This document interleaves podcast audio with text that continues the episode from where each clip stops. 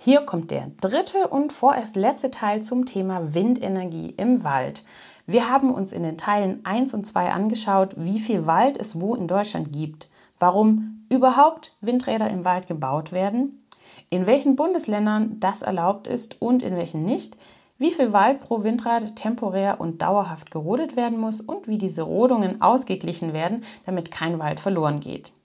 Welches elementare Thema fehlt also noch? Genau, die Tiere des Waldes.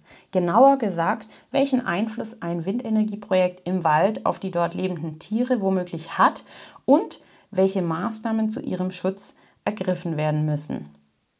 Während der nächsten 30 Sekunden Intro-Jingle könnt ihr gedanklich mal sammeln, welche Waldtiere euch denn so einfallen. Wer von euch die meisten findet, gewinnt. Auf die Plätze, fertig, los!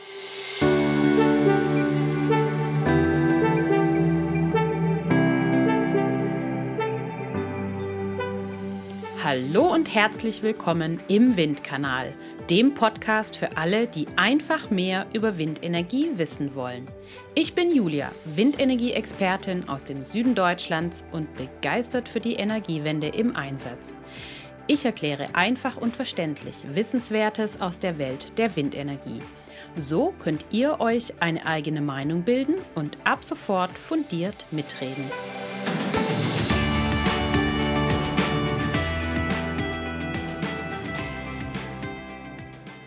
Na, welche Tierarten sind euch denn alle eingefallen? Wir vergleichen mal mit meiner Liste. Eichhörnchen, Eule, Uhu, Specht, Haselmaus, Wildkatze, Fuchs, Reh, Dachs, Wildschwein, Luchs, Bär, Wolf, Schmetterling, Käfer, Würmer, Tausendfüßler, Ameisen, Zecken, Mücken, Fledermäuse, Molche, Kröten, Siebenschläfer, Auerhuhn und viele mehr. Der Wald ist also ein großer Lebensraum für unzählige Tierarten. Und genau das bereitet vielen Menschen Sorgen, wenn sie hören, dass im nahegelegenen Wald ein Windpark entstehen soll. Ich erkläre in dieser Episode deshalb Grundlegendes aus dem Bundesnaturschutzgesetz und greife fünf Tierarten heraus, die typischerweise bei Windkraft im Wald im Mittelpunkt stehen.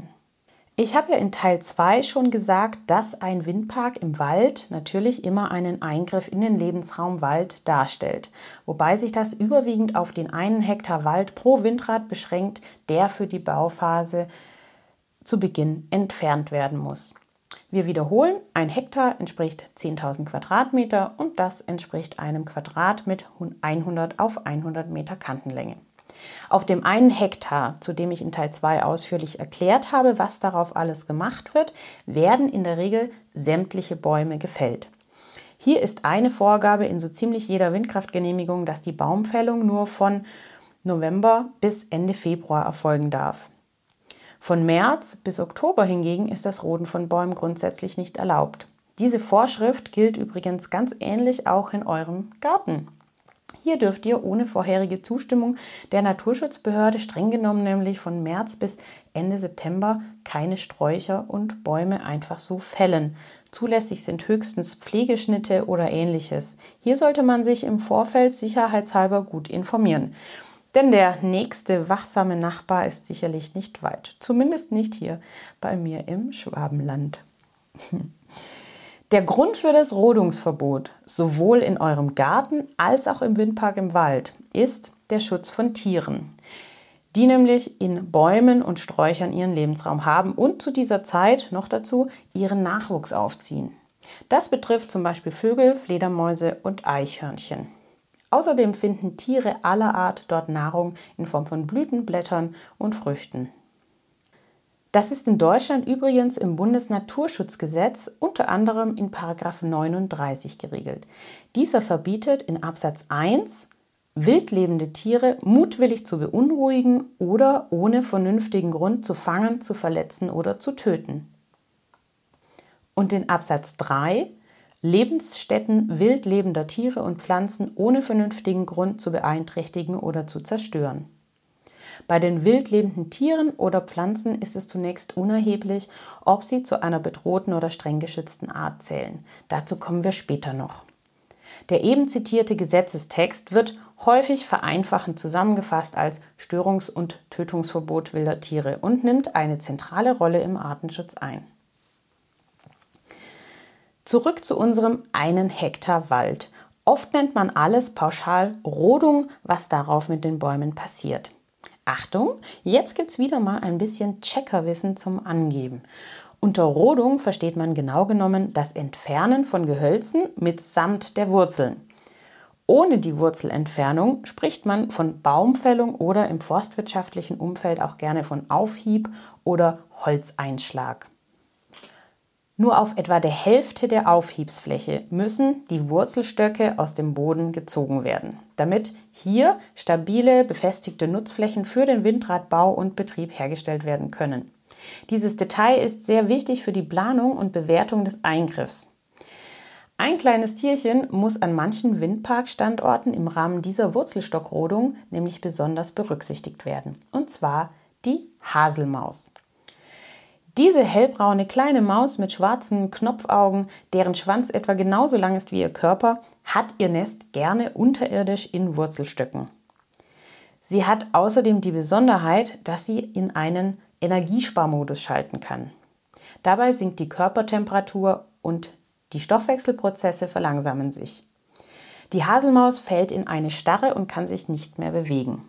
Das geschieht vorwiegend bei ungemütlichen kalten Witterungsbedingungen oder bei zu wenig Nahrungsangebot. Einmal kann das in Form einer Winterruhe geschehen, wie das bei anderen Tierarten ja auch vorkommt, manchmal aber auch nur für ein paar Stunden. Und die Haselmaus liegt dann leider unbeweglich in ihrem Nest. Würden jetzt die Maschinen anrücken und die Wurzelstöcke herausziehen, könnte die Haselmaus nicht rechtzeitig fliehen. Und damit wäre dann das Tötungsrisiko sehr hoch, was eben nicht mit dem Bundesnaturschutzgesetz vereinbar wäre. Deshalb formulieren der artenschutzrechtliche Gutachter und die untere Naturschutzbehörde an einem Standort mit Haselmausvorkommen die Vorgabe, dass die Wurzelstockrodung erst dann erfolgen darf, wenn die Tagestemperatur beispielsweise an fünf aufeinanderfolgenden Tagen 15 Grad Celsius und mehr betragen hat. Das kann im Frühjahr eine ganze Weile dauern, je nachdem, in welcher Region und auf welcher Höhe über Normalnull sich der Standort befindet. Das heißt, es kann sein, dass zwar bis Ende Februar alle Bäume gefällt wurden, man aber erst Mitte April mit der Wurzelstockrodung weitermachen kann. Und das wirkt sich dann natürlich auf, auf alle weiteren Baumaßnahmen wie eben die Flächenbefestigung oder den Wegebau aus. Das ist so ein ganz klassisches Beispiel dafür, wie der Artenschutz im Bauzeitenplan für einen Windpark berücksichtigt werden muss. Die Haselmaus mag übrigens Bereiche mit eher jungem Bewuchs, mit Hasel- und Beerensträuchern, wo sie gut Nahrung findet. Beobachten und kartieren kann man sie eher schwer, denn selbst Biologen bekommen das kleine Tierchen nur selten zu Gesicht. Um ihr Vorkommen nachzuweisen, hängt man über einige Monate Röhren, sogenannte Tubes, in den Wald. Findet man in den Tubes dann Spuren der Haselmäuse wie etwa Kot, weiß man sicher, dass hier welche vorkommen. Wenn keine Spuren zu finden sind, heißt es aber nicht, dass es keine Haselmäuse gibt. Wenn das Waldgebiet aufgrund seiner Vegetation ein geeignetes Habitat wäre und es grundsätzlich Haselmäuse in der Region gibt, geht man vorsorglich von einem Vorkommen aus und muss die entsprechenden Schutz-, Ausgleichs- und Ersatzmaßnahmen durchführen. Als Ersatz- und Ausgleichsmaßnahmen werden meistens im Umfeld der geplanten Rodungsflächen gezielt Hasel- und Beerensträucher und fruchttragende Baumarten gepflanzt, damit die Haselmaus nach der Rodung anderweitige Nahrungsquellen findet. Und bei der Wiederaufforstung nach Ende der Bauarbeiten des Windparks wird diese Bepflanzung häufig auch auf dem halben Hektar angewandt, der nur temporär genutzt wurde.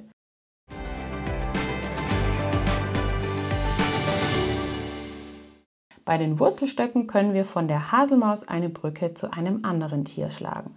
Wenn man sich mit der Windparkplanung in einem Wildkatzengebiet befindet, werden die Wurzelstöcke gerne verwendet, um sogenannte Gehecke oder Geheckplätze für Wildkatzen anzulegen.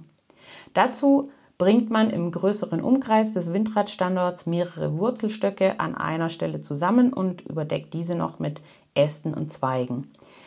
Das dient den Wildkatzen als Unterschlupf und ist quasi Wurzelstock-Recycling. Wildkatzen sind überwiegend nachtaktiv.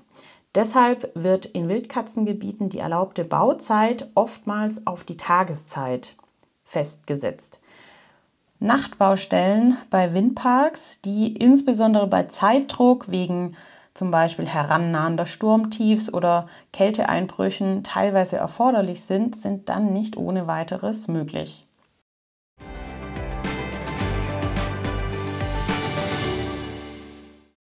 Bei der Festlegung des Windradstandortes und der Rodungsflächen gilt, wie schon in den ersten beiden Teilen erläutert, das Gebot der Eingriffsminimierung. Das bedeutet hier zum einen, die Rodungs- und Bauflächen möglichst klein zu halten und zum anderen Flächen auszuwählen, die einen möglichst geringen ökologischen Wert haben, wie etwa Fichtenschonungen.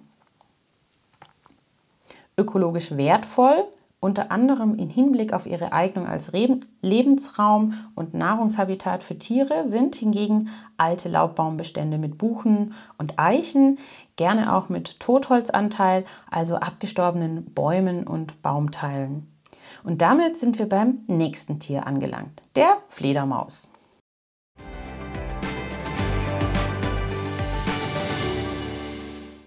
Sie gehört nicht nur zu den wildlebenden Tieren, die im vorhin vorgestellten Paragraph 39 des Bundesnaturschutzgesetzes genannt sind. Alle in Deutschland lebenden Fledermausarten zählen zu den besonders geschützten Tierarten, da sie in Anhang 4 der Flora-Fauna-Habitat-Richtlinie geführt werden, kurz FFH-Richtlinie. Ich verlinke euch die Quellen übrigens alle in den Show Notes zu dieser Episode, damit ihr sie nachlesen könnt bei Interesse. Paragraph 44 des Bundesnaturschutzgesetzes macht dann konkrete Vorschriften für besonders geschützte und bestimmte andere Tier- und Pflanzenarten. Und Paragraph 45 definiert, unter welchen Umständen Ausnahmen von diesen strengen Regelungen möglich sind. Machen wir es mal konkret. In großen alten Bäumen finden sich fast immer Baumhöhlen und Rindenscharten, in denen Fledermäuse ihr Quartier oder ihre Wochenstube haben. Der Begriff Wochenstube ist sicher nicht allen von euch bekannt, deshalb erkläre ich es kurz. Also unter Wochenstuben versteht man die Quartiere, in denen sich die trächtigen Fledermausweibchen während des Sommers zu Dutzenden oder sogar Hunderten zusammenschließen, um ihre Jungen zur Welt zu bringen und aufzuziehen. Ein Weibchen bekommt meistens nur ein Junges pro Jahr, das sie dann in ihrer Eigenschaft als Säugetiere mit Milch säugen. Deshalb genießen diese sogenannten laktierenden Weibchen, also milchgebende Weibchen, besonderen Schutz, weil ihr Verlust gleichzeitig natürlich den Verlust des Jungtieres zur Folge hätte. Bäume mit Höhlen und Rindenscharten nennt der Umweltgutachter Quartierbaum oder auch Habitatbaum. Der Begriff Habitat ist jetzt schon ein paar Mal gefallen. Er kommt aus dem Lateinischen und ist in der Biologenfachsprache die Bezeichnung für einen Lebens- oder Wohnraum eines Tieres. Das Fledermausgutachten ist derzeit ein sehr wichtiger Bestandteil in vielen Genehmigungsanträgen für Windkraftanlagen. Der Gutachter schaut sich auf der vom Projektentwickler geplanten Rodungsfläche jeden einzelnen Baum daraufhin an, ob Höhlen und Risse oder Rindenscharten erkennbar sind und ob sich der jeweilige Baum also als Quartierbaum für Fledermäuse oder auch Eulen natürlich eignet. Wenn das der Fall ist, werden diese Bäume, wenn irgend möglich, aus der Rodung ausgenommen. Denn es ist nach 44 Absatz 3 des Bundesnaturschutzgesetzes verboten, ich zitiere, Fortpflanzungs- oder Ruhestätten der wildlebenden Tiere der besonders geschützten Arten aus der Natur zu entnehmen, zu beschädigen oder zu zerstören. Das nennt sich auch Schädigungsverbot. Dazu reicht es oft, den Anlagenstandort etwas zu verschieben oder den Zuschnitt der Rodungsfläche in Abstimmung mit dem Windradhersteller etwas anzupassen. Da es nicht immer möglich ist, solche Bäume komplett auszusparen, muss man sich mancherorts auf Absatz 5 des 44 berufen. Demnach liegt kein Verstoß gegen das Schädigungsverbot gemäß dem eben zitierten Absatz 1 Satz 3 vor, sofern die ökologische Funktion der vom Eingriff betroffenen Fortpflanzungs- und Ruhestätten im räumlichen Zusammenhang weiterhin erfüllt wird. Soweit erforderlich können dazu dann auch vorgezogene Ausgleichsmaßnahmen festgesetzt werden durch die Behörde. Eine dieser vorgezogenen Ersatzmaßnahmen kann sein, bestimmte Bäume mit einer Eignung als Habitat für Fledermäuse unter Schutz zu stellen. Oft werden ganze Habitatbaumgruppen gebildet, deren einzelne Bäume mit einer Plakette versehen, per GPS dokumentiert und sodann nicht mehr vom Waldbesitzer gefällt werden dürfen. Eine andere verbreitete Maßnahme ist, eine Vielzahl an Fledermauskästen an die bestehenden Bäume zu hängen. Insbesondere dann, wenn es zu wenige Altbäume in der Umgebung gibt, die den Fledermäusen als Ersatzquartier dienen könnten. Grundregel für alle Eingriffe in Natur und Landschaft ist gemäß neuer Paragraph, Paragraph 13 fortfolgende des Bundesnaturschutzgesetzes. Der Ausgleich oder Ersatz muss so erfolgen, dass die beeinträchtigten Funktionen des Naturhaushalts in gleichartiger Weise wiederhergestellt oder neu gestaltet werden. So, das reicht jetzt aber, glaube ich, mit Gesetzestexten, bevor mich hier noch jemand aussteigt. Ihr habt auf jeden Fall gemerkt, dass das Thema Artenschutz ziemlich komplex und streng geregelt ist bei uns in Deutschland.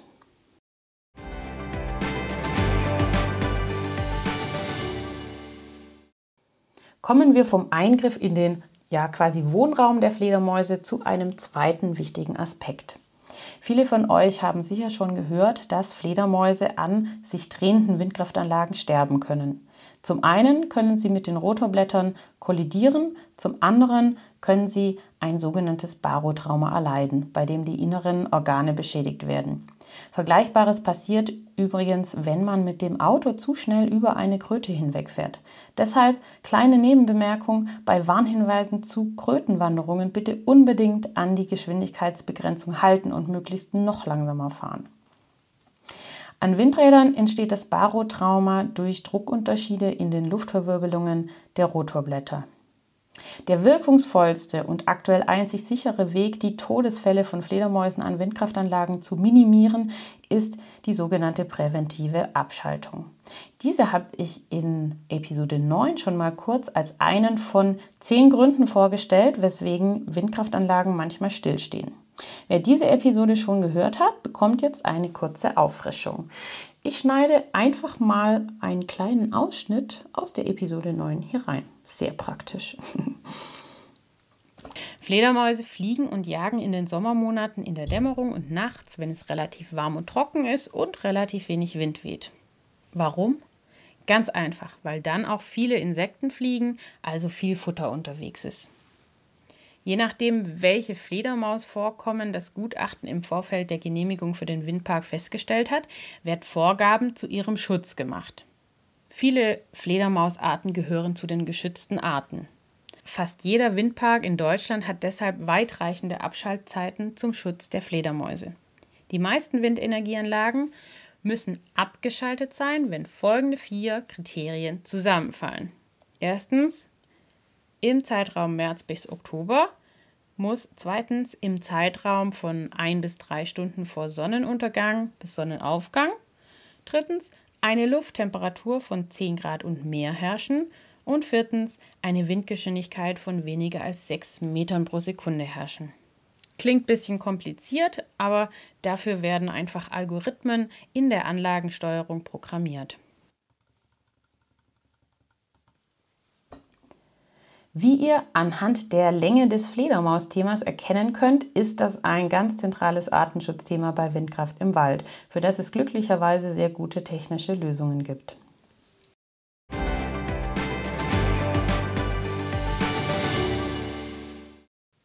Kommen wir zum vierten von meinen fünf exemplarischen Tieren, die bei Wind im Wald eine besondere Rolle einnehmen. Die Vögel. Da gibt es zum einen die Brutvögel, zu denen eher die kleineren Arten zählen, wie etwa Specht, Fichten, Kreuzschnabel, Amsel, Meisen, Rotkehlchen, Zaunkönig oder Singdrossel.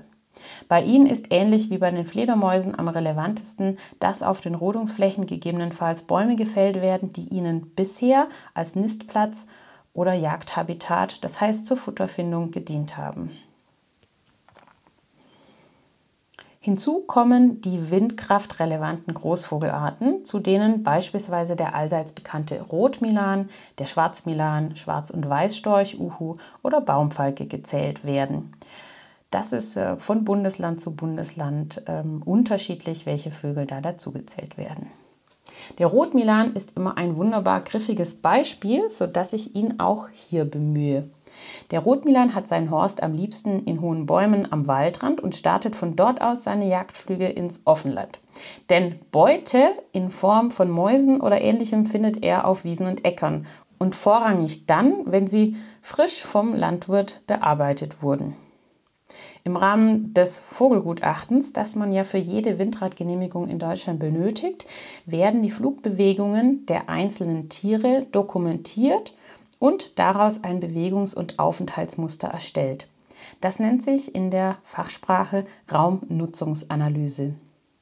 Fast immer zeigt sich dabei, dass die Rotmilane zwar Flüge über den Waldgebieten tätigen, zum Beispiel um zu einem Offenlandbereich auf der anderen Seite des Waldes zu gelangen.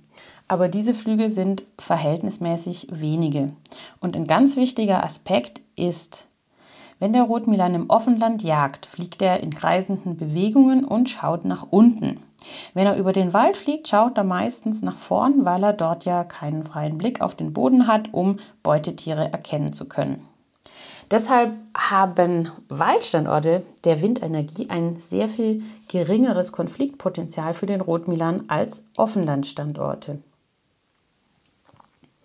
Hier kommt verständlicherweise gerne die Frage auf, ob die neu geschaffenen Freiflächen an den Windkraftanlagen denn nicht besonders attraktiv sind, weil der Rotmilan hier ja zumindest in den ersten ein, zwei Jahren noch sehr gut auf den Boden sieht, solange der Bewuchs eben noch äh, ziemlich niedrig ist. Da ist durchaus was dran, weshalb die Genehmigungen oftmals zur Auflage machen, dass die Rodungsflächen nach Ende der Bauarbeiten umgehend zum Beispiel mit schnell wachsenden Staudengewächsen eingesät werden müssen, die dem Rotmilan und anderen Greifvögeln die Sicht auf den Boden versperren. Dennoch müssen auch im Wald Windräder gewisse Abstände von mehreren hundert Metern zu Rotmilanhorsten einhalten, weil sie im Nahbereich ihrer Horste beim häufigen An- und Abflug, vor allem während sie ihre Jungen füttern, deutlich gefährdeter sind. 100%ig ausschließen kann man leider nicht, dass ein Vogel mit einer Windenergieanlage kollidiert. Hier wird bei der Bewertung im Rahmen der Genehmigung berücksichtigt, ob anhand des Gutachtens von einem signifikant erhöhten Tötungsrisiko, so der Fachterminus, auszugehen ist oder nicht. Wichtig zu wissen bei allen artenschutzrechtlichen Belangen ist, dass nicht das einzelne Tier zu schützen ist, sondern vor allem die Population einer ganzen Art in diesem Verbreitungsgebiet. Das ist übrigens ein ganz großer Diskussionspunkt seit vielen Jahren, weil die Regelungen in manchen Bundesländern genau dies tun. Individuenschutz statt Populationsschutz. Und das führt dazu, dass ein Windpark, der über Jahrzehnte Tausende von Haushalte mit ähm, klimafreundlichem Strom versorgen könnte, keine Genehmigung erhält, weil zwei Rotmilane sich in der Nähe niederlassen und äh, in Gefahr wären zu sterben. Ein viel und heiß und kritisch diskutiertes Thema.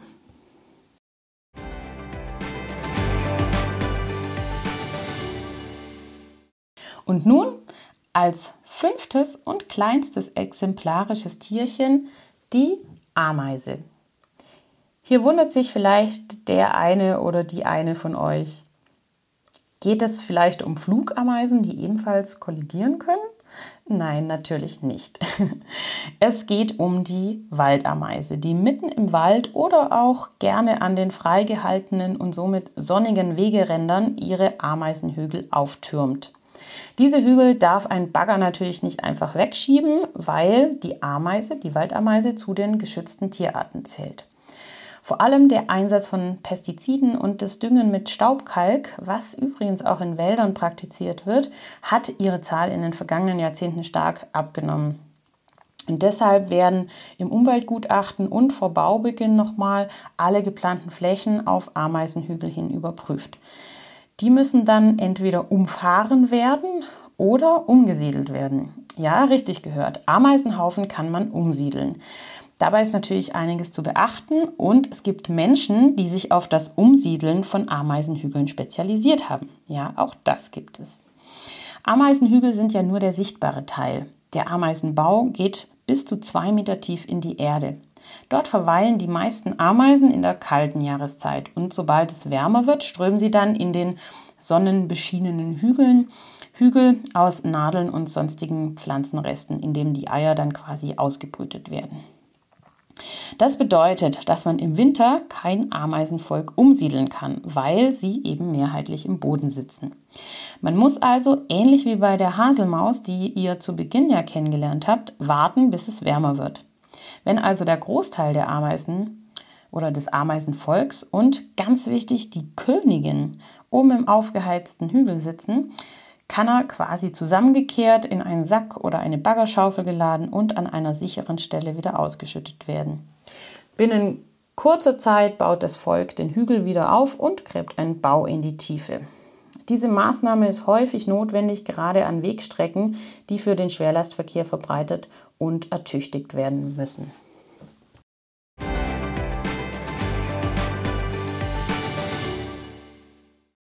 Ihr seht, es gibt bei den Tieren Auswirkungen durch ein Windprojekt im Wald, die schwerpunktmäßig während oder bis kurz nach der Bauphase auftreten, wie etwa die Entnahme von Habitatbäumen oder nahrungsliefernden Sträuchern.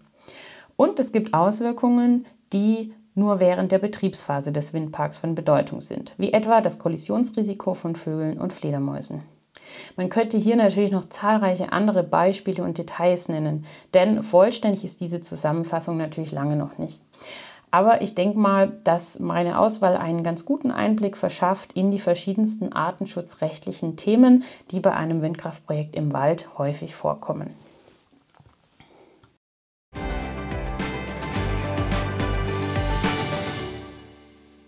Wenn euch diese Episode gefallen hat, teilt sie doch einfach in eurem Freundes- oder Kollegenkreis. Ich freue mich total, dass immer mehr Menschen diesen Podcast hören und mir so wunderbare E-Mails schreiben. An dieser Stelle daher mal ein ganz großes Dankeschön für euer Lob und den Zuspruch, bitte, bitte lange weiterzumachen. Ihr erreicht mich jederzeit gerne per E-Mail an themenwunsch.derwindkanal.de oder über das Kontaktformular auf der Website www.derwindkanal.de. Auf der es übrigens auch alle Episoden als Webplayer anzuhören gibt. Schön, dass ihr heute mit dabei wart. Bis zum nächsten Mal im Windkanal, eure Julia.